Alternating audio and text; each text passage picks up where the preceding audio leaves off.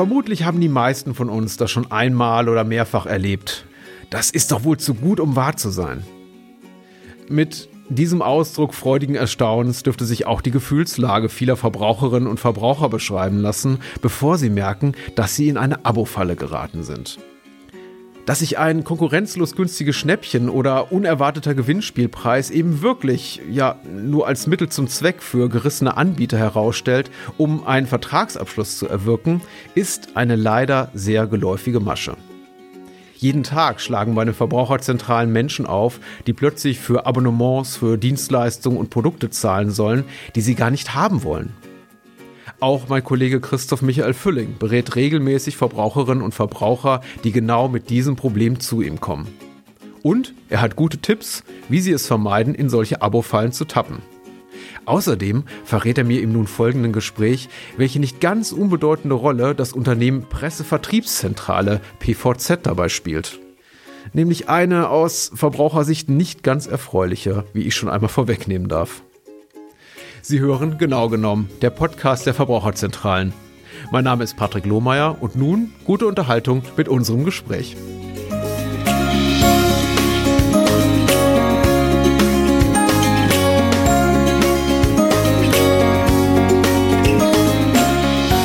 Zum Thema Abo-Fallen spreche ich heute mit meinem Kollegen Christoph Michael Fülling von der Verbraucherzentrale Berlin. Hallo Christoph. Hallo Patrick. Christoph, ich würde mich freuen, wenn du uns kurz sagst, was du bei der Verbraucherzentrale machst. Ja, ich bin Rechtsberater bei der Verbraucherzentrale Berlin. Das bedeutet, die Leute kommen zu mir in die Rechtsberatung. Ich höre mir ihre Fälle an, ich berate sie rechtlich und gegebenenfalls unterstütze ich sie auch noch auf dem weiteren Wege. In der Vorbereitung zu dem Thema Abo-Fallen hatte ich ein relativ klares Bild davon, was Abo-Fallen sind und habe dann festgestellt, das stimmt so gar nicht. Also bevor ich hier mit äh, gefährlichem Halbwissen glänze, sag du mir doch mal, was genau ist unter einer sogenannten Abo-Falle zu verstehen? Also hinsichtlich Abo-Fallen gibt es natürlich keine klare Definition, aber ähm, klassisch ist, dass man auf einmal von einem Vertrag hört. Hm obwohl man der Überzeugung ist, einen solchen Vertrag hat man gar nicht geschlossen. Und dieser Vertrag, der soll jetzt auf einmal mehrere Jahre, meist sind es zwei Jahre gehen und man soll jetzt zwei Jahre hier für etwas zahlen, was man aber gar nicht wollte. Bei der, dieser Vertragslaufzeit von zwei Jahren denke ich zum einen an Mobilfunkverträge und der nächste Gedanke wandert Richtung Zeitschriftenabos.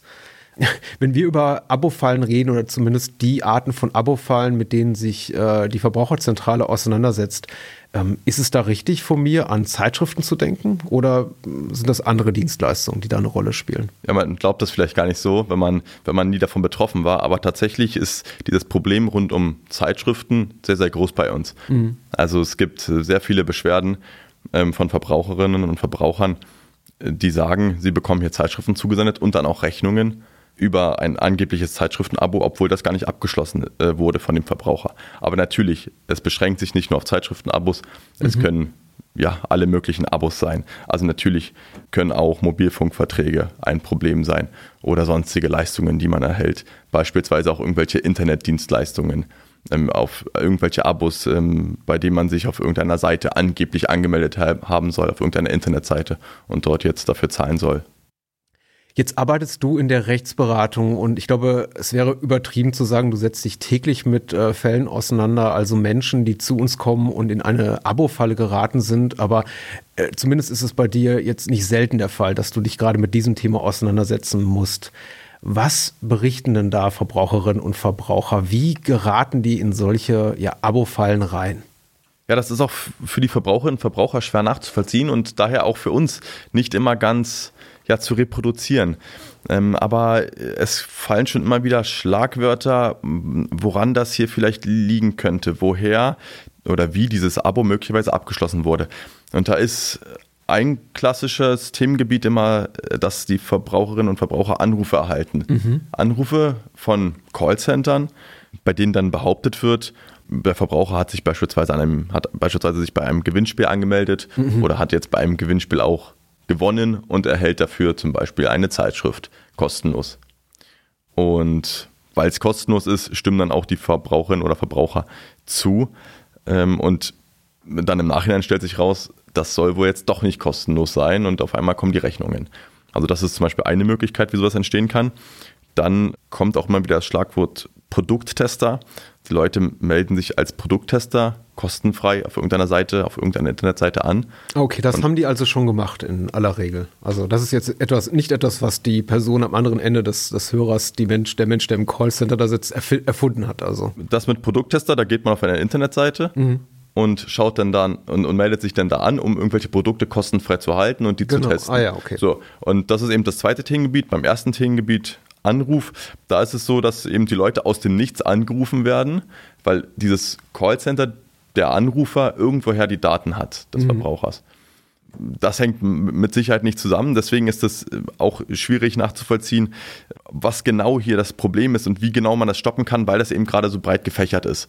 Ja, wie gesagt, viele verschiedene ja, Möglichkeiten, äh, woher ja, Daten des Verbrauchers stammen können und wie dieses mögliche Abo hier zustande gekommen sein soll. Ähm, auch eine weitere Möglichkeit ist, dass man sich online bei irgendwelchen Gewinnspielen angemeldet hat und dann vielleicht irgendeinen Hinweis übersehen hat, irgendwo falsch raufgeklickt hat mhm. und dann damit äh, wohl ein Abo bestätigt hat. Ganz klar da auch noch der, der Hinweis, ähm, gerade im Internet ist dort ein erhebliches Gefahrenpotenzial, dass man irgendwo mh, hm, falsch raufklickt oder dass da gerade auch Werbung erscheint, die man, die man wahrnimmt und von der man denkt, die ist in Ordnung und da gucke ich, da gucke ich mir das mal näher an. Gerade auf den klassischen Seiten wie Instagram, Facebook, YouTube und so weiter, da kann es durchaus sein, dass man ähm, das Versprechen bekommt, man erhält jetzt hier kostenfrei irgendein, irgendeine Leistung, irgendeine Zeitschrift und dann meldet man sich dafür an, aber tatsächlich ist es dann im Nachhinein nicht kostenfrei, sondern man bekommt eben die böse Rechnung. Mhm. Ähm, jetzt mal kurz zurück äh, vom Internet in die analoge Welt, in unsere echte Welt, möchte ich mal sagen, ähm, nur mal kurz für eine Zwischenfrage, die mich ganz persönlich interessiert, weil mir selbst ist als Kind oder Jugendlicher auch mal was äh, Vergleichbares, glaube ich, passiert. Da gab es eine Werbung für eine gratis Gedenkmünze und ich habe mir die bestellt und bin dann in ein sogenanntes Münzabo reingeraten. Das war jetzt Anfang der 90er Jahre. Ich war noch überhaupt nicht, wie nennt sich das, rechtsmündig, also äh, überhaupt rechtlich fähig zu einem Vertragsabschluss, geschäftsfähig, Dankeschön. Und deswegen war es dann für meine Eltern relativ leicht, da rauszukommen, als dann die Rechnung kam. Und es hieß, ja, ja, ihr, ihr Sohn hat hier für ein Münzabo unterzeichnet und wir schicken Ihnen jetzt monatlich eine Gedenkmünze zu einem horrenden Preis. Würdest du das auch schon so als Abo-Falle kategorisieren, wenn mir suggeriert wird, ah, ich kriege eine Gratismünze Münze und plötzlich habe ich so einen Vertrag am Bein? Ja, das ist genau das gleiche Problem, was jetzt hier auch mit PVZ auftritt, und mit diesen Zeitschriften-Abos. Äh, ah. Irgendwo meldet man sich an, man klickt irgendwas an, weil man etwas gratis erhalten möchte und dann stellt sich heraus, es soll wohl doch nicht gratis sein. Mhm. Über die PVZ reden wir gleich. Jetzt möchte ich erstmal grundsätzlich fragen, für mich klingt das rechtlich schwierig. Herausfordernd wäre vielleicht ein positiv gefärbteres Wort. Ist das denn legal, illegal, irgendwas dazwischen? Wie ist deine Einschätzung? Ja, also man kann nicht sagen, dass das hier per se illegal, also im Sinne von beispielsweise. Hm, Aber ja, wird ja suggeriert, ich nehme an einem Gewinnspiel teil, mit der Intention, mit der Absicht hinten heraus, offensichtlich mir dann ein Zeitschriftenabo beispielhaft anzudrehen. Ja, natürlich. Also ich kann auf keinen Fall gut heißen, was da passiert. Mhm. Das ist klar. Aber ich, ich, will auch sagen, es liegt jetzt hier keine Straftat äh, in der Regel vor. Okay. Es ist vielmehr eine rechtliche Streitigkeit, die zwischen dem Verbraucher und dem Unternehmen besteht. Und die rechtliche Streitigkeit besteht darin, ist denn jetzt hier wirksam ein Vertrag zustande gekommen oder nicht? Und rechtliche Streitigkeiten, die bestehen immer wieder und das ist jetzt auch nichts Verwerfliches. Man muss ja auch sagen, Zeitschriftenabos an sich existieren und die sind ja auch in Ordnung, wenn man mhm. sowas wirklich bestellt. Wenn man sowas haben möchte, kann man sowas auch natürlich rechtlich wirksam abschließen. Aber was hier passiert, ist eben genau das Problem. Es wird irgendwas untergeschoben, es wird unklar dargestellt, dass man jetzt hier wohl ein kostenpflichtiges Abo haben soll. Und das natürlich ist so nicht in Ordnung und da muss man sich dann auch dagegen wehren. Mhm. Kommt denn dieser Vertragsabschluss zustande schon durch meine Registrierung, sagen wir mal, für so einen Produkttester-Status oder bei meiner Teilnahme an so einem Online-Gewinnspiel oder muss dann eben dann noch so ein Anruf folgen, wo es dann heißt, hier, Sie haben sich übrigens da registriert. An welcher Stelle kommt es zu dem Vertragsabschluss? Also so wie man im Internet beispielsweise Kleidung bestellen kann, einfach nur indem man sich irgendwo durchklickt und mhm. dann auf Jetzt kaufen klickt, könnte man im Internet auch Zeitschriftenabos bestellen. Entscheidend ist nur, dass klar ersichtlich ist, dass es ein Abo ist, wie lange das Abo dauert, was es kostet und dass man diese Bestellung im Internet dann auch mit einem Button, also einer Schaltfläche abschließt, die klar sagt, jetzt kaufen, jetzt zahlungspflichtig bestellen. Also eine eindeutige ah, Formulierung, okay. wonach der Vertrag jetzt wirklich zustande kommen soll. Das ist zwingend rechtliche Voraussetzung, damit ein Vertrag wirksam vorhanden ist. Und wenn das nicht eingehalten wird, dann muss man schon sagen, dass rechtlich kein wirksamer Vertrag zustande gekommen ist. Ein Anruf ist natürlich nicht ähm, noch zwingend zusätzlich erforderlich. Aber auf der anderen Seite muss man eben sagen, nicht alle Verträge, nicht alle Abos kommen hier über das Internet zustande. Es gibt eben auch die Problematik, dass die Leute angerufen werden und dort telefonisch Verträge schließen. Und da muss man sagen, das ist auch grundsätzlich möglich. Telefonisch kann man auch solche Verträge schließen. Deswegen sollte man auch darauf achten, was man am Telefon wirklich sagt und ob man jetzt wirklich dem zustimmt oder nicht. Das sind dann diese sogenannten Fernabsatzverträge, ne? über die wir auch hier im Podcast-Format schon das ein oder andere Mal gesprochen haben. Genau, Fernabsatzverträge ist alles, was über Fernkommunikationsmittel geschlossen wird. Mhm. Also alles, wo die beiden Vertragspartner sich jetzt nicht Angesicht von Angesicht gegenüberstehen. Jetzt hattest du ja bereits das Unternehmen PVZ schon in einem Halbsatz erwähnt. Darauf möchte ich gerne zurückkommen, denn die sind eine Instanz im Rahmen dieser ähm, Debatte um Abo-Fallen. Welche Rolle spielt das Unternehmen Pressevertriebszentrale PVZ? Ja, bei PVZ ist das Besondere, dass wir erheblich viele Beschwerden haben. PVZ an sich schließt diese Zeitungsabos wohl nicht ab. Die PVZ ist vielmehr der Abonnementverwalter. So genau, die rufen nicht an und sagen, hier ist die PVZ. Und so ist es. Ja, genau. Das passiert nicht. Das sind irgendwelche ganz anderen Unternehmen, mit denen PVZ dann wiederum zusammenarbeitet. PVZ verwaltet dann diese Abos und schickt eben die Rechnungen raus an die mhm. Leute. Und man soll dann eben die Rechnung auch gegenüber PVZ bezahlen. Das heißt, PVZ selbst ist hier gar nicht derjenige, der diese Abos möglicherweise abschließt oder nicht abschließt, sondern vielmehr ist PVZ nur das Unternehmen, das hier das Geld letztlich einfordert. Und wenn ich denn dann eben so eine unerwünschte Rechnung für ein unerwünschtes Abo von der PVZ bekomme, was kannst du bzw. deine Kolleginnen und Kollegen von der Verbraucherzentrale da leisten? Ja, wir müssen natürlich erstmal herausfinden, wie genau das zustande gekommen ist. Natürlich, wenn man ein Abo wirklich abschließen wollte, das auch abgeschlossen hat, die rechtlichen Voraussetzungen eingehalten wurden, dann besteht dieses Abo. Dann kommt man auch grundsätzlich nicht mehr raus.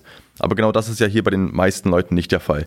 Die meisten Leute wollten gar kein Abo abschließen oder haben es auch gar nicht abgeschlossen. Denen ist das völlig unbekannt, dass jetzt auf einmal eine Rechnung von PVZ kommen soll. Und deswegen müssen wir erstmal herausfinden, was ist da wirklich passiert. Wir schauen uns die Unterlagen an, schauen uns an, ob die rechtlichen Voraussetzungen für einen wirksamen Vertragsschluss eingehalten wurden, mhm. ob dann auch eine Widerrufsbelehrung okay. erteilt wurde. Das ist auch ganz entscheidend. Und wenn das nicht zutreffend geprüft werden kann, wenn diese Voraussetzungen also nicht eingehalten wurden, dann muss man ganz klar sagen, der Vertrag ist nicht wirksam bzw. kann noch widerrufen werden, ohne dass irgendeine Zahlung zu leisten ist. Ah, okay. Was sind da so deine Erfahrungen der letzten Monate, Jahre in der Kommunikation mit der PVZ? Zeigen sie sich dann auch in aller Regel einsichtig? Will heißen, ja, erlauben quasi den Verbraucherinnen, den Verbrauchern vom Vertrag äh, zurückzutreten oder gibt es dann da Widerworte? Ja, wenn die Verbraucherinnen und Verbraucher die, die Kommunikation mit PVZ suchen, ist es leider so, dass die meisten nicht erfolgreich sind. Die Leute schreiben zwar vollkommen richtig an PVZ, ich habe hier keinen Vertrag gemacht und ich widerrufe auch einen etwaigen Vertrag ähm, und bitte lassen Sie mich in Ruhe. Aber PVZ akzeptiert es dann leider in der Regel nicht, sondern ähm, behauptet dann, dass irgendwie dieser Vertrag doch zustande gekommen sein soll und legt auch irgendwelche angeblichen Nachweise diesbezüglich vor. Und so einfach kommt man dann alleine leider nicht raus aus dem Vertrag. Wenn die Verbraucherinnen und Verbraucher sich an uns wenden, ist es auch häufig so, dass wir die Kommunikation mit PVZ suchen mhm. und versuchen, diesen Fall zu klären. Und das klappt dann zum Glück ganz gut. Ah, okay, da bin ich doch ganz froh, dass es auf den letzten Metern da gerade doch noch zu einem Happy End, möchte ich es mal nennen, kam. Du sagst, da sind die Chancen ganz gut, dann aus diesen äh, Verträgen wieder rauszukommen. Wenn ihr euch darum kümmert. Wenn wir die Kommunikation mit PVZ aufbauen, dann sind die Erfolgschancen jedenfalls erfahrungsgemäß hoch, dass wir die Sache auch schnell klären können und PVZ auch dann wieder zurückrudert. Alles klar. Ich finde es ja immer ganz schön, wenn wir am Ende noch so ein paar grundsätzliche Tipps und Ratschläge mit auf den Weg geben, damit eben Verbraucherinnen, Verbraucher, Menschen, die uns zuhören, überhaupt nicht in diese, ich möchte nicht sagen schrecklichen, aber doch sehr unangenehmen Situationen reingeraten will. Heißt eine Rechnung für eine Dienstleistung oder ein Abo bei sich zu Hause liegen haben, das sie niemals bestellt haben oder so gar nicht wollten. Was kannst du, Christoph, unseren Hörerinnen und Hörern noch mit auf den Weg geben diesbezüglich? Ja, eine ganz einfache Warnung lautet, wenn etwas zu schön klingt, um wahr zu sein, mhm. dann ist es häufig auch nicht wahr. Deshalb, wenn Unternehmen irgendwas gratis anbieten, wenn Internetseiten oder Anrufer irgendetwas gratis versprechen, dann immer kritisch sein. Ja, weil Unternehmen arbeiten ja nicht gemeinnützig.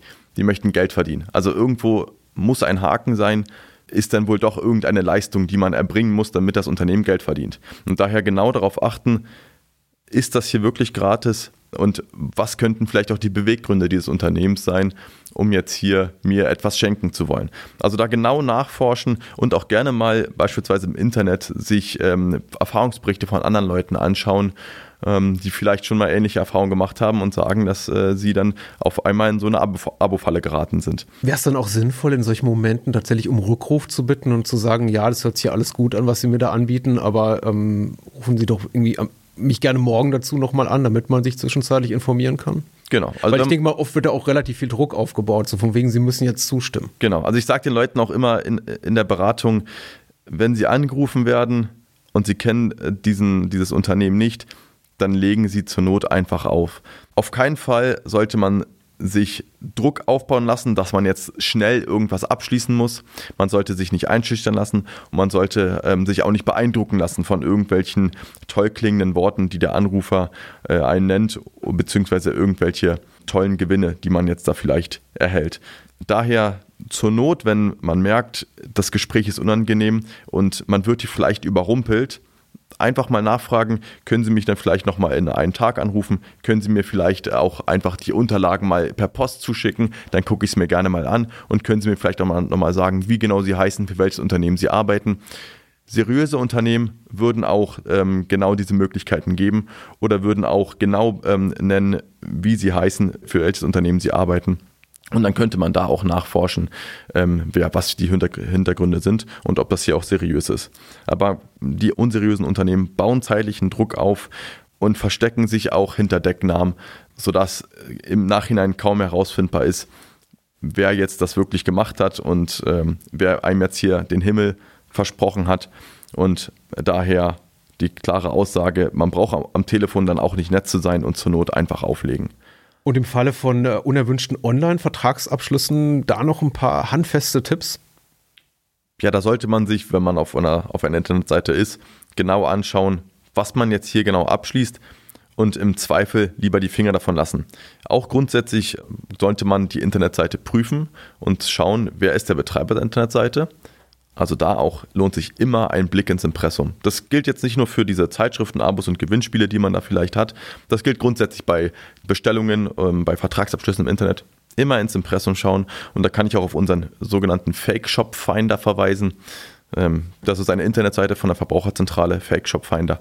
Da einfach mal reingehen und die Internetadresse, ähm, die man hat, angeben, eintippen und dann werden da auch schon so ein paar Hinweise ausgespuckt, ob diese Internetseite hier seriös ist oder ob die vielleicht ja kritisch ist. Ja, deswegen ins Impressum schauen, das ist immer ein, ein ganz entscheidender Punkt. Und ähm, zur Not dann lieber nicht die Daten angeben. Ja, grundsätzlich sparsam mit seinem Daten sein. Je mehr Daten man rausgibt, umso eher haben die ähm, Unternehmen auch äh, einen in der Hand und können ein äh, solche Rechnungen äh, schicken oder auch Geld vom Konto abbuchen.